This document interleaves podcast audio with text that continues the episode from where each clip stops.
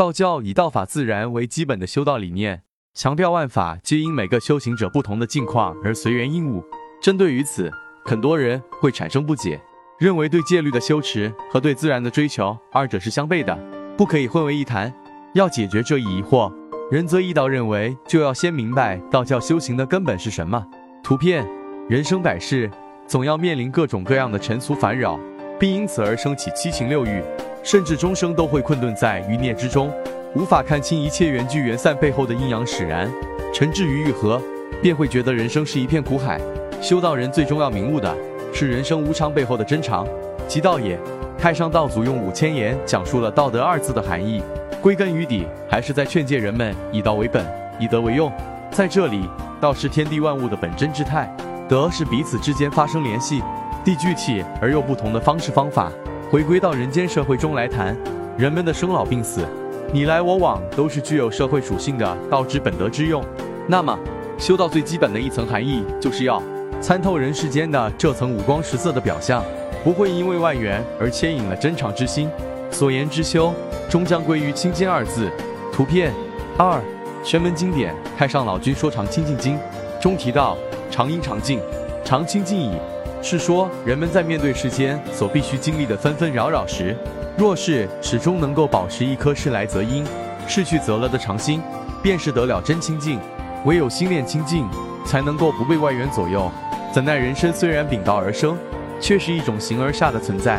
人们总是过多的关注身体与物质上的需求，于是就会产生永远都无法满足的欲望沟壑，于是便背道而驰了。修道最实际的意义。在于以修的方式去磨除掉后天的某些品性，使众生从对形而下的关注回转到对形而上的参悟。在此概念下，戒便是修的一种常见表达形式。修道人持戒，一则是求身心清净，以通明之体上格高真，这是出于信仰的基本需求。再进一步讲，戒律中的诸多要求本是一种修行的目标。持戒经验者可以参照戒条，及时修正修行中的方向偏差，使道人正身。正心并不断精进。图片三，在许多人看来，修道者的生活是清苦的，生活是寂寞的，因此他们惯常以悲悯、可怜的心态去看待出家人所持的戒律，认为此等事情是对情志和生理欲求的束缚。这只是看到了戒律所展现出来的表面。